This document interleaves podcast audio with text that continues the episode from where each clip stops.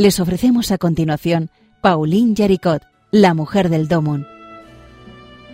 Un programa dirigido por Obras Misionales Pontificias de España.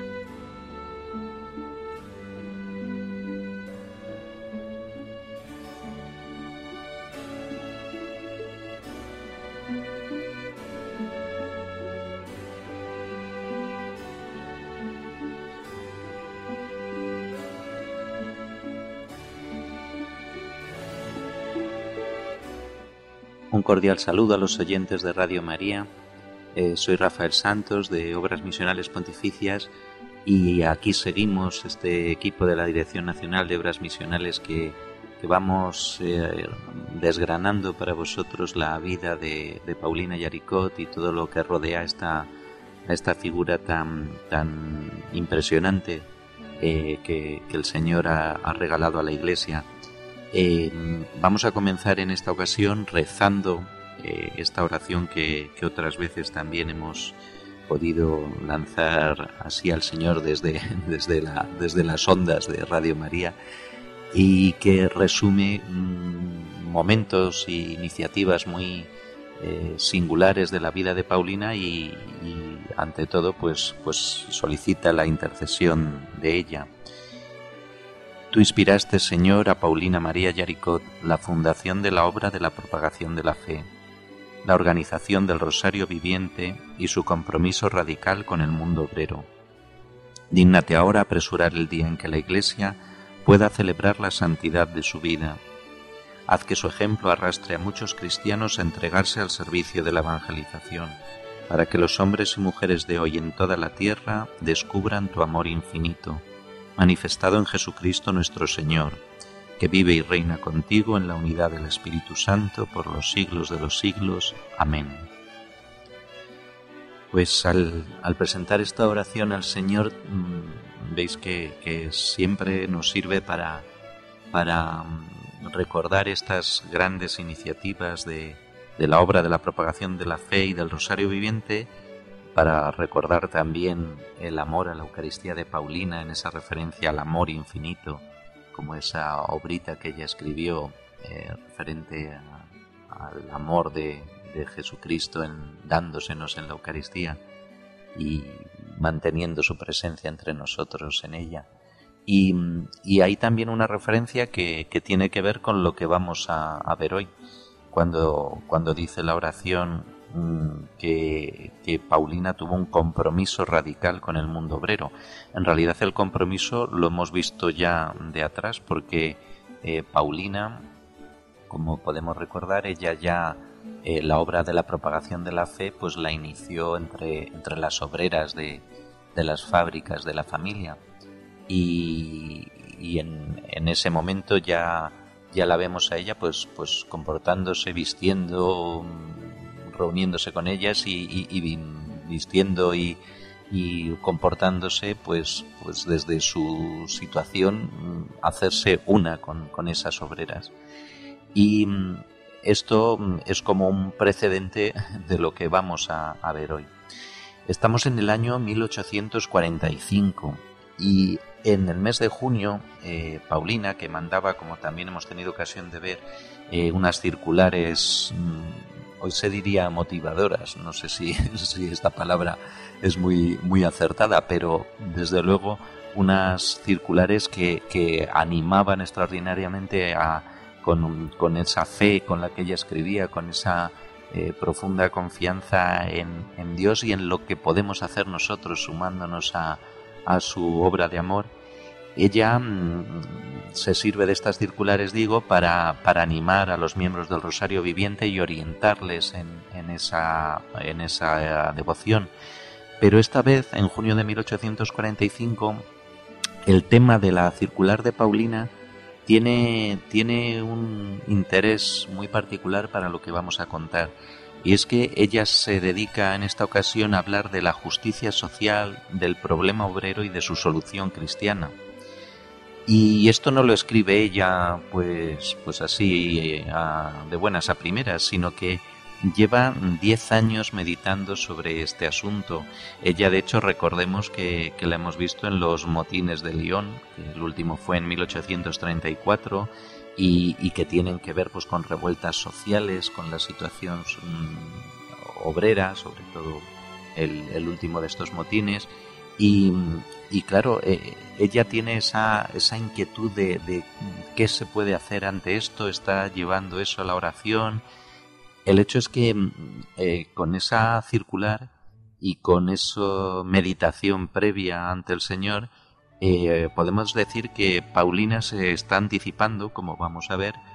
a, lo que sería la exposición solemne ya de la doctrina social de la Iglesia, que, va a tener lugar 50 años después, en, cuando en 1891 el Papa León XIII publica pues esa encíclica eh, célebre y, conocida para, mm, por su significado para la doctrina social de la Iglesia, un punto de referencia como va a ser Rerum Novarum. Bueno, pues eh, eh, Paulina, esto como digo lo está llevando a, la oración y voy a leeros un, trocito de, una de estas oraciones suyas ante el tabernáculo, ante el Santísimo, en la que ella escribe lo siguiente. Buen Salvador, que os dignasteis haceros obrero y durante la vida terrena vuestras divinas manos conocieron el duro trabajo. Haced que la pureza y el amor del taller de Nazaret inunden con sus luces los talleres de mi patria, que la fe, la esperanza, el amor ennoblezcan la pobreza de mis hermanos, y la paz y la alegría en las familias endulcen sus sufrimientos. Bueno, pues eso es lo que, lo que Paulina tiene, tiene en su corazón y, hay que tener en cuenta que estamos hablando, en el caso de Paulina,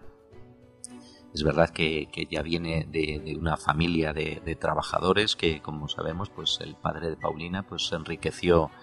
eh, gracias a, su trabajo en la seda,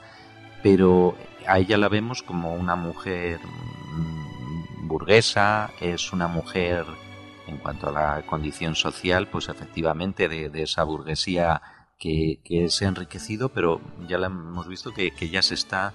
desprendiendo de su dinero y haciéndose pobre desde, desde ese momento de su juventud en el que, en el que ella experimenta esa conversión que,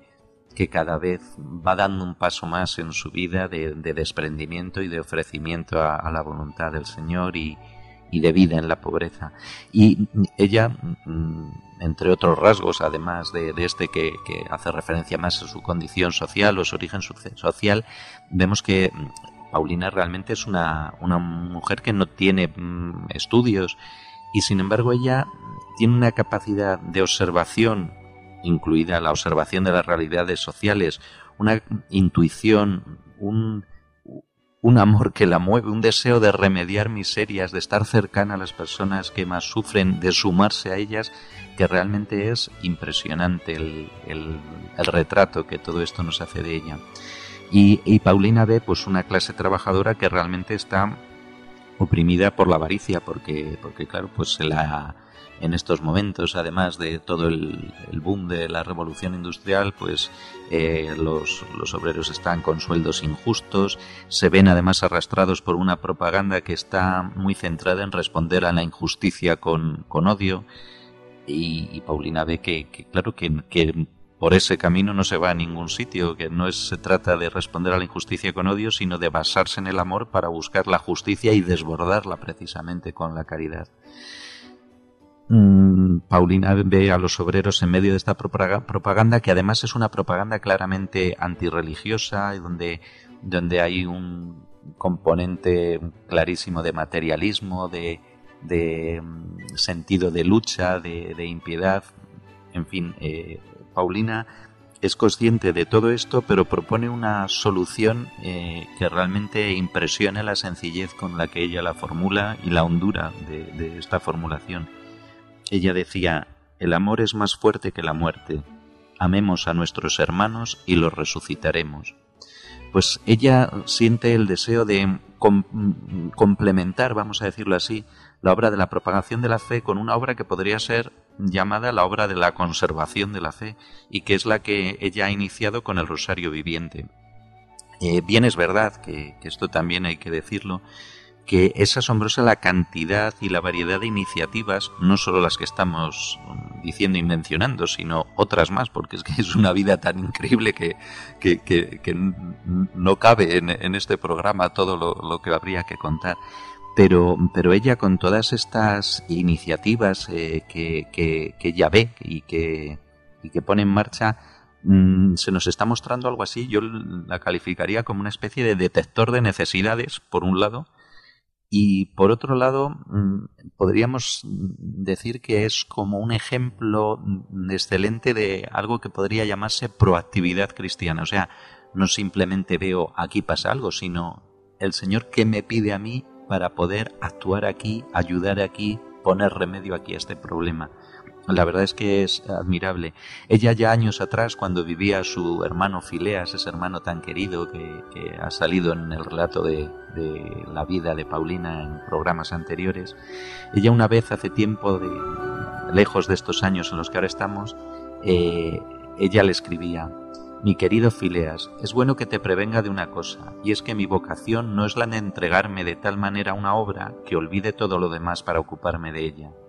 No, de ningún modo pretendo imponerme la obligación de no ir más allí a donde hay mayor necesidad, una mayor necesidad o una mayor consolación para la Santa Iglesia. O sea, eh, Paulina está diciendo, mm,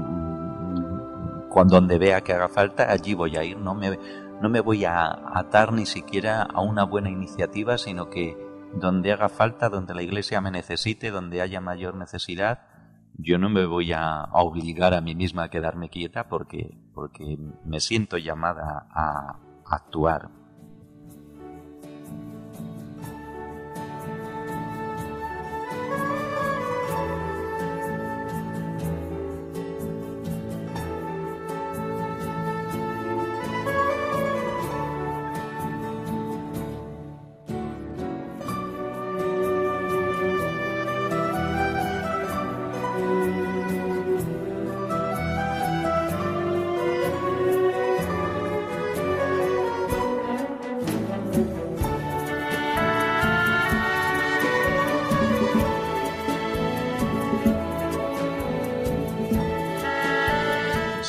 En ese mm, estado de alerta permanente para ver qué, mm, necesita la iglesia, qué pide el Señor de ella, y con todo este mm, tema de la cuestión social huyendo en ella, eh, Paulina va a concebir una iniciativa nueva que realmente eh, es increíble la, la actualidad y, el carácter precursor que tiene, es espectacular. Eh, Paulina eh, concibe un banco que pudiera servir a la Iglesia para afrontar sus múltiples obras de caridad, de devoción y de justicia. Y esto, mm, eh, claro, este, este, esto de un, un, banco mm, que ayude a la Iglesia, ¿a qué se refiere? Mm, porque dicho así, escuchado con oídos de hoy, puede resultar muy desconcertante. Bueno, pues hay que explicarlo. a raíz de la Revolución Francesa, la Iglesia en Francia eh, se había visto despojada de muchos de los bienes temporales que tenía y que tenía mm, porque pasaban por sus manos, porque lo que hacía la Iglesia era distribuirlo en limosnas y en ayudas. Y eh, claro, a raíz de este despojo de, todos estos bienes que, que, se habían arrebatado a la Iglesia con la Revolución, la Iglesia se había quedado pues sin posibilidad de, llevar a cabo estas iniciativas y de ayudar a la gente, porque es que harto hacía con, con ir eh, subsistiendo y salvando la, la situación. Con el agravante además de que luego esto se utilizaba muy hábilmente de una manera propagandística para decir mirad a estos de la iglesia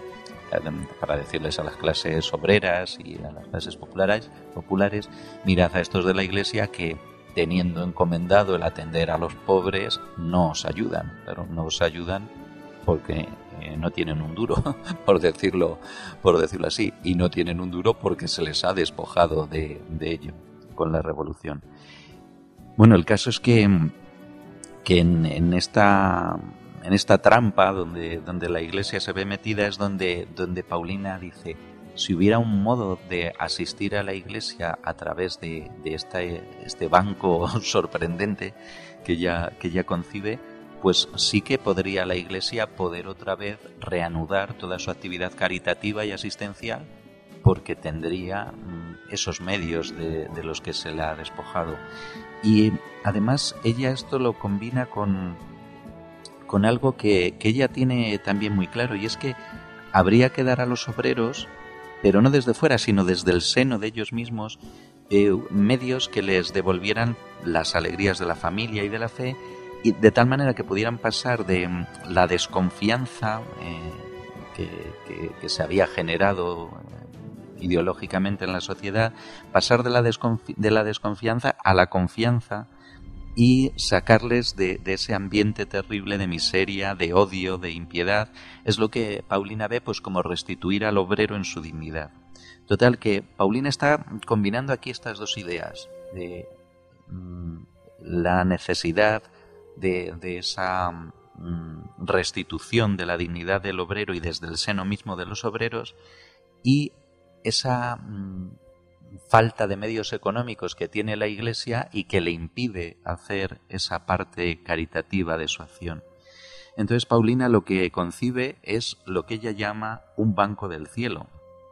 que ya digo, es una esta iniciativa seguramente los, los oyentes estarán asombrados de, todo esto que, estamos oyendo en, esta mujer de, mil facetas. Eh, este banco del cielo, Paulina lo imagina formado por 15 personas. Ella lo que, lo que piensa es que mm, si logra reunir a 15 personas que tengan eh, medios suficientes, un capital significativo, que, mm, que, puedan, que puedan ponerlo ahí en juego, ella lo que, lo que se plantea es, bueno, estas 15 personas aportan el capital. Este capital mm, se va a procurar eh, dejar de tal manera pues que rinda unos intereses. Bueno, pues esos intereses, ese rédito va a, ser, va a utilizarse íntegramente para dar préstamos gratuitos y sin interés. Y ella solo va a poner una condición, que es que eso se vaya devolviendo no en el primer año, sino a partir del siguiente en 20 partes, o sea, en una vigésima parte cada año, de tal manera que al cabo de 20 años,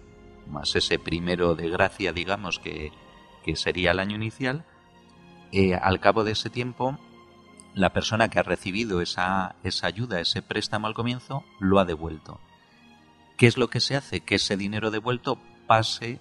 a, de nuevo al, al, capital para aumentarlo, para generar nuevamente nuevos, nuevas posibilidades y mayores posibilidades de dar nuevos préstamos gratuitos para, para estas obras de la, de la Iglesia. La verdad es que es una iniciativa eh, que sorprende en una persona como Paulina, que no tenía tampoco, eh, bueno, sí, es verdad que por el ambiente de su familia y que había tenido que ocuparse de cuestiones de,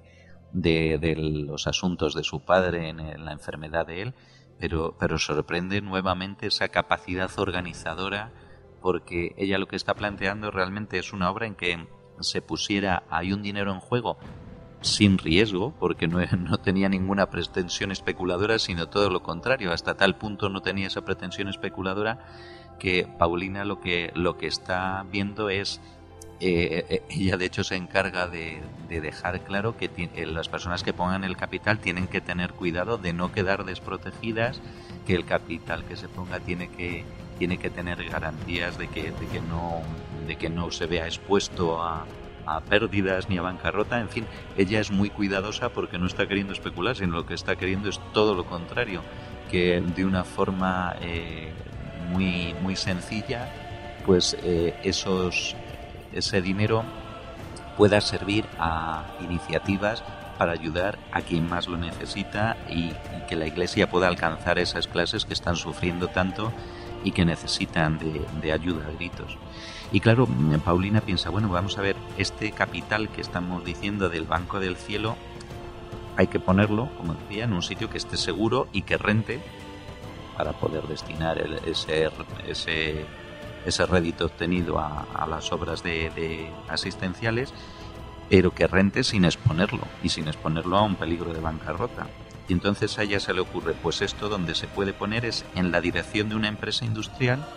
que se organice precisamente según los principios sociales cristianos y que pueda socorrer a las familias pobres. Total, que de este modo hacen como clic esas dos piezas del banco del cielo para ayuda de las obras de la Iglesia y el deseo de, de crear un nuevo ambiente de trabajo social, familiar para los obreros. Y ella concibe así un establecimiento que serviría para, para dejar ahí sin riesgo ese, ese capital del Banco del Cielo y que sirviera para formar obreros apóstoles ejemplares. O sea, ya decíamos que, que ella está pensando en que la salvación de los obreros debe surgir en el seno de ellos mismos. Esta fábrica que, que puede, podría decirse una fábrica modelo que, viva toda esta actividad de trabajo y económica con arreglo a los principios de lo que luego llamaríamos la doctrina social de la Iglesia, pues claro, puede ser una iniciativa ideal porque vamos a tener esos obreros apóstoles que van a transmitir a otros obreros pues, pues la, la, la cualidad, la,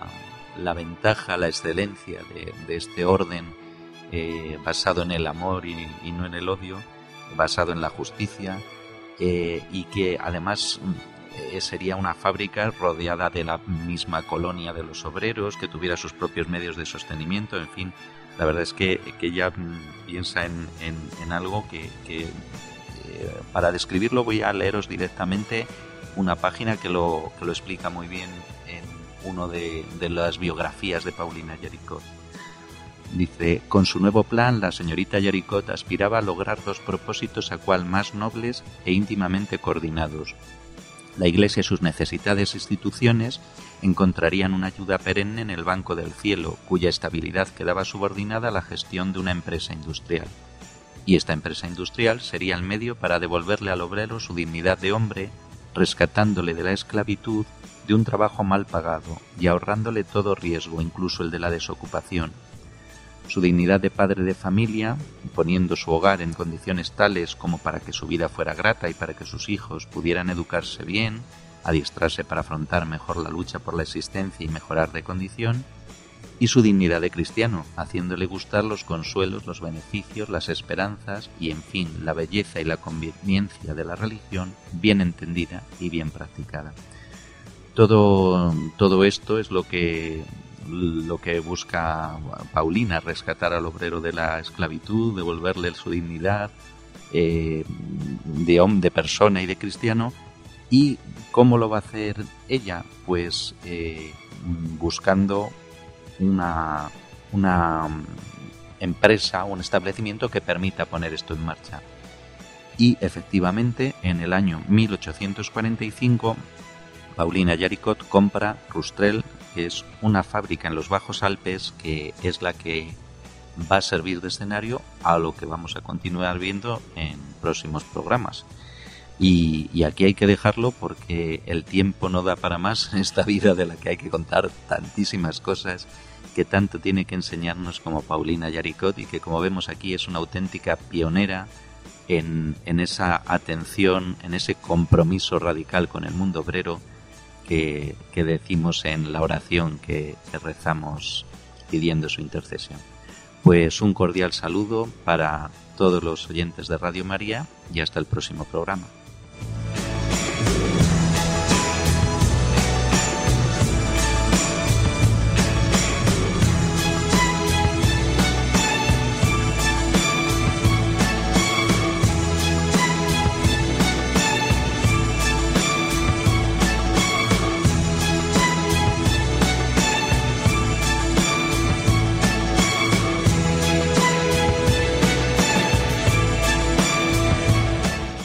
Han escuchado en Radio María Pauline Yaricot, la mujer del Domun. Un programa dirigido por Obras Misionales Pontificias de España.